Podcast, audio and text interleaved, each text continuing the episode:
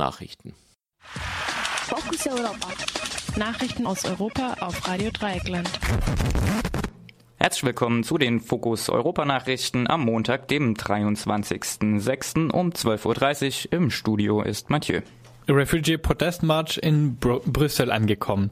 Der Protestmarsch für Freiheit der Migrantinnen und Aktivistinnen ist plangemäß am Freitag in Brüssel angekommen. Innerhalb von einem Monat hat der Marsch eine rund 500 Kilometer lange Strecke von Kehl bis Brüssel zurückgelegt. Dabei wurden Städte und Orte durchquert, die symbolisch für die EU und ihre Grenzpolitik stehen. So wurden mehrere innereuropäischen Grenzen überquert und Kundgebungen in Straßburg, Schengen, Luxemburg und Brüssel gehalten. Seit Freitag haben die Migrantinnen und Aktivistinnen einen Protestcamp in den Park Maximilien errichtet. Während einer Aktionswoche in Brüssel wollen die Migrantinnen und Aktivistinnen das Europäische Parlament, die EU-Kommission und der EU-Rat auf ihre Anliegen aufmerksam machen. Sie fordern unter anderem ein Ende der Abschiebungen in die EU-Staaten und in die Herkunftsländer, ein Ende der Frontex-Einsätze, die Freizügigkeit für Migrantinnen sowie ein Recht auf Bildung und Arbeit. Französische Regierung wird künftig größter Aktionär bei Alstom. Die französische Regierung hat sich mit Alstom bisherigem Großaktionär Bouygues darauf geeinigt, 20 Prozent seiner Anteile zu kaufen.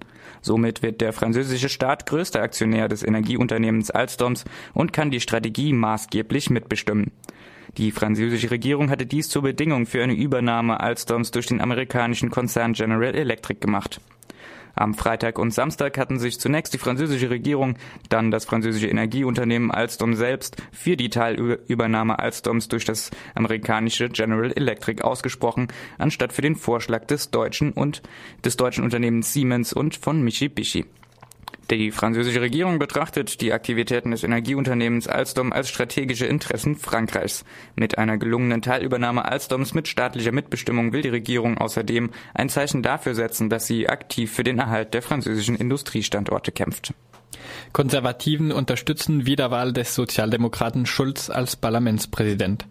In der Zeitung Die Welt sicherte der Fraktionschef der konservativen Europäischen Volkspartei Manfred Weber dem Spitzenkandidaten der Sozialdemokraten und bisherigen Parlamentspräsidenten Martin Schulz die Unterstützung seiner Fraktion. Bedingung sei dafür aber, dass das Amt des Parlamentspräsidenten in der zweiten Legislaturhälfte der konservativen Europäischen Volkspartei kurz EVP zukomme. Diese Aufteilung der Parlamentspräsidentschaft zwischen Sozialdemokraten und Konservativen wurde in den vergangenen Legislaturperioden bereits so gehandhabt. Die Sozialdemokraten hatten in den vergangenen Tagen angekündigt, dass sie auf einen Kommissionsposten für ihren Spitzenkandidaten Martin Schulz verzichten, wenn er im Gegenzug als Parlamentpräsident wiedergewählt wird. Jordanisches Militär in Alarmbereitschaft wegen Dschihadisten an der irakischen Grenze. Nachdem die Dschihadisten der ISIS die Kontrolle über den irakischen Grenzposten am einzigen Grenzübergang nach Jordanien übernommen haben, versetzte die jordanische Armee Einheiten entlang der Grenze mit dem Irak in Alarmbereitschaft. Die sunnitischen Dschihadisten der Miliz Islamischer Staat im Irak und Syrien, kurz ISIS, hatten in den vergangenen Tagen mehrere Orte im Westen Iraks erobert. Sie kontrollieren offenbar auch zwei irakisch-syrische Grenzübergänge. Die ISIS-Miliz kämpft momentan sowohl im Irak als auch im syrischen Bürgerkrieg. Dabei soll sie unter anderem US-Kriegsfahrzeuge einsetzen, die sie im Irak ergriffen hat. UN-Generalsekretär begrüßt Friedensplan von Präsident Poroschenko. In einem Telefongespräch mit dem ukrainischen Präsidenten Poroschenko begrüßte der Generalsekretär der Vereinten Nationen Ban Ki-moon Poroschenkos Friedensplan für den Osten der Ukraine. Poroschenko hat am Freitag einseitig eine Waffenruhe gegenüber den Separatisten angekündigt. Des Weiteren hat er Gespräche mit ihnen angeboten, außer für Gruppen, die Terrorakte, Morde oder Folter begangen haben. Trotz der angekündigten Waffenruhe kam es zu weiteren Kämpfen im Osten der Ukraine, wofür sich Separatisten und die ukrainische Armee gegenseitig anschuldigten. Ägypten. Journalisten wegen Nachrichten über Muslimbrüder zu Freiheitsstrafen verurteilt.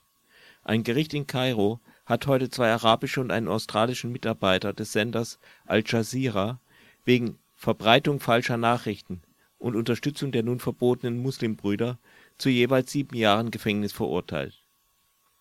Die drei Journalisten waren während ihrer sechs Monate währenden Untersuchungshaft zusammen in einer winzigen Zelle eingepfercht gewesen. Elf weitere Angeklagte, darunter drei ausländische Journalisten, wurden in Abwesenheit zu Freiheitsstrafen von jeweils zehn Jahren verurteilt Der Sender Al Jazeera wurde von der Herrscherfamilie von Katar finanziert, die den Muslimbrüdern nah, dem neuen Regime unter dem General und jetzigen Staatspräsidenten al-Sisi aber fern steht.